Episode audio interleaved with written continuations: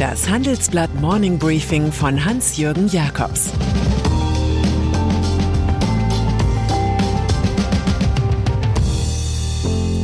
Guten Morgen allerseits. Heute ist Freitag, der 30. September 2022. Und das sind unsere Themen. Die Doppelwucht der Regierung gegen Putin. Warum die Inflation dem Staat hilft. Auf einmal liegt Erlangen vor München. Nach einer kurzen Unterbrechung geht es gleich weiter. Bleiben Sie dran. Die Welt steht vor gewaltigen Herausforderungen. Zum einen die Energiewende voranzutreiben und gleichzeitig den Klimawandel einzudämmen. Und auch der Energieträger Wasserstoff gewinnt weltweit immer mehr an Bedeutung. Doch wie geht es weiter? Erfahren Sie mehr auf dem Handelsblatt Wasserstoffgipfel 2024 am 12. und 13. Juni in Essen. Infos unter handelsblatt-wasserstoffgipfel.de. Mit dem Vorteilscode Wasserstoff 2024 erhalten Sie einen Rabatt von 15% auf die Tickets. Gaspreis. Die Sache mit dem Doppelwumms klang in Radioberichten zunächst wie Satire nach journalistischer Überhöhung. Aber nein, Olaf Scholz hat den Abwehrschirm von 200 Milliarden Euro gegen die steigenden Energiekosten tatsächlich so genannt. Rein mathematisch stimmt das alles nicht ganz, da ja schon die 130 Milliarden aus dem Sommer 2020 gegen Corona ein einfacher Wumms waren. Aber Politik braucht, wenn sich erst einmal die Fäulnisgase des Zweifels an ihrer Kunst entwickelt haben, Kanonenworte und keine Poesiealbumlyrik. So ist die neuerdings gedoppelte Wucht in der gleichen Kategorie zu suchen wie einst Mario Draghis Whatever It Takes gegen die Anti-Euro-Hedgefonds-Brigaden der Märkte. Nun ist richtig Krieg und die Bomben, Rohstoffwaffen, Hackerkolonnen und Desinformationseinheiten des Wladimir Putin brauchen eine ebenso starke Antwort wie vor zehn Jahren die Spread-Attacken der Finanzspekulanten.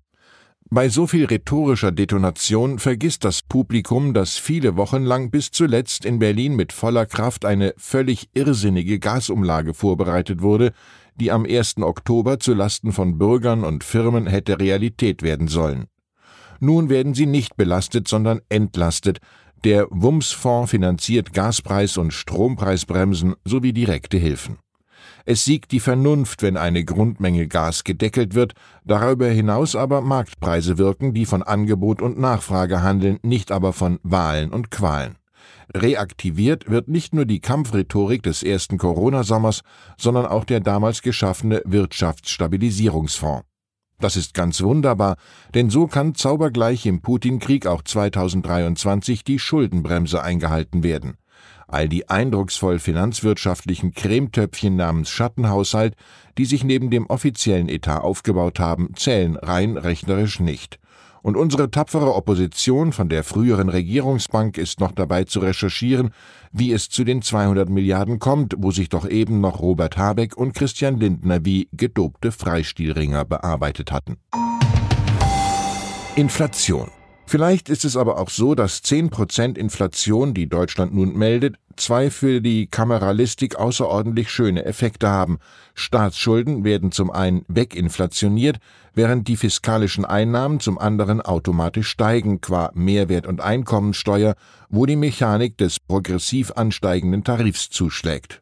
Larry Fink, Chef des global größten Vermögensverwalters BlackRock, schlägt im Interview noch eine ganz andere Richtung ein.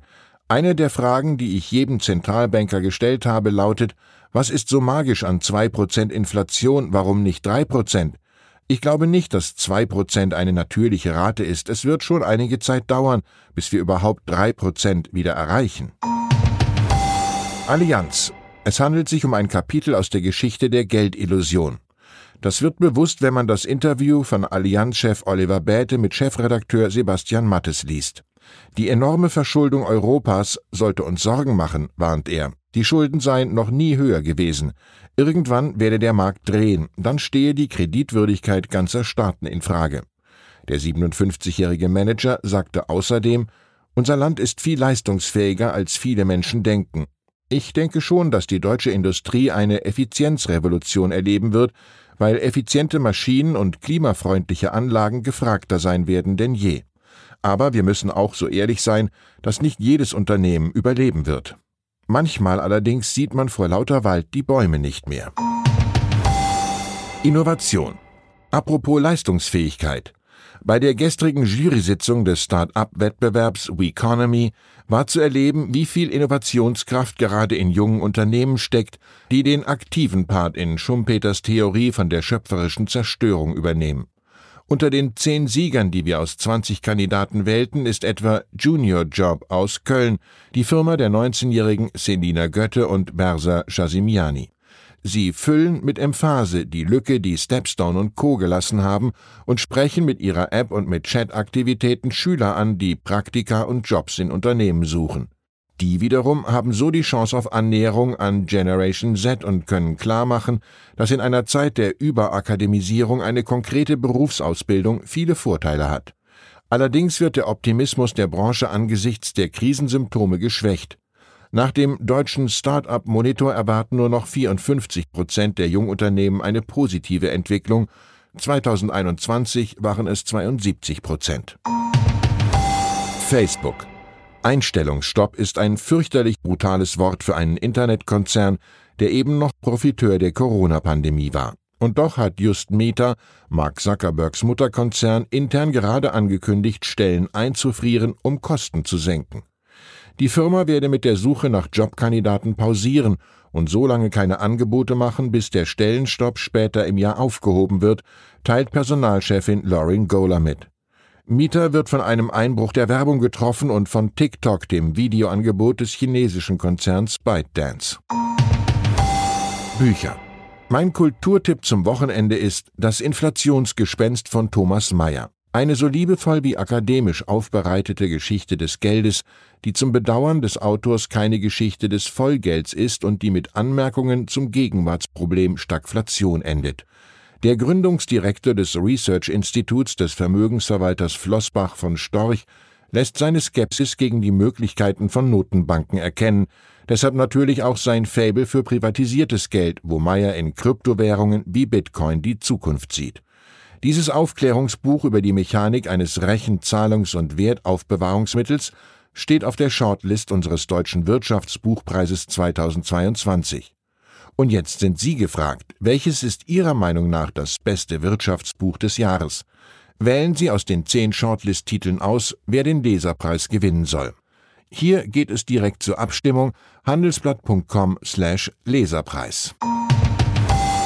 Franken und dann ist da noch die fränkische Stadt Erlangen, als weltgrößter Siemens-Standort auch Corporate Town genannt, der eine kleine Sensation gelingt. Im aktuellen Zukunftsatlas des Prognos-Instituts taucht die Stadt plötzlich auf Rang 1 auf. Erlangen habe eine sehr starke Uni, sehr viele Ansiedlungen in forschungsstarken Branchen wie Medizintechnik und bildet zusammen mit Nürnberg und Fürth eine Metropolregion, die gar nicht so viel kleiner ist als München, sagt Geschäftsführer Christian Böllhoff.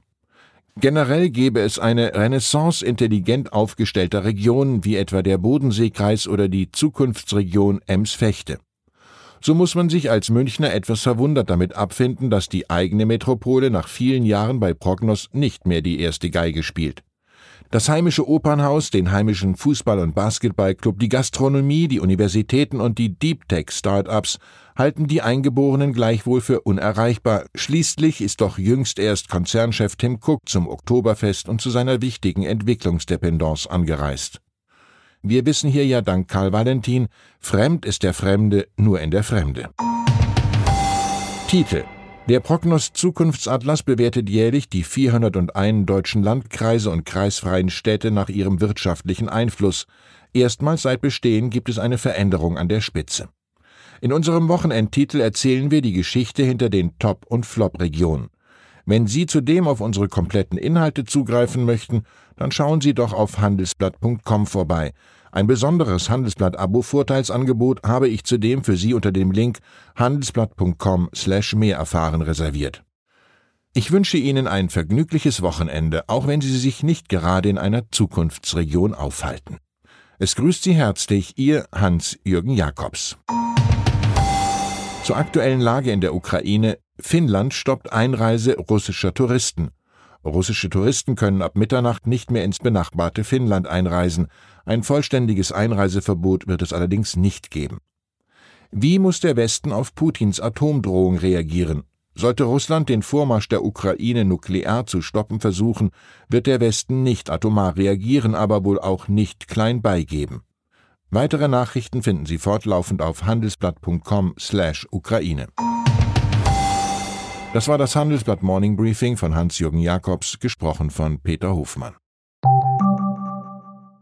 Die Welt steht vor gewaltigen Herausforderungen. Zum einen die Energiewende voranzutreiben und gleichzeitig den Klimawandel einzudämmen. Und auch der Energieträger Wasserstoff gewinnt weltweit immer mehr an Bedeutung. Doch wie geht es weiter? Erfahren Sie mehr auf dem Handelsblatt Wasserstoffgipfel 2024 am 12. und 13. Juni in Essen. Infos unter handelsblatt-wasserstoffgipfel.de. Mit dem Vorteilscode Wasserstoff 2024 erhalten Sie einen Rabatt von 15% auf die Tickets.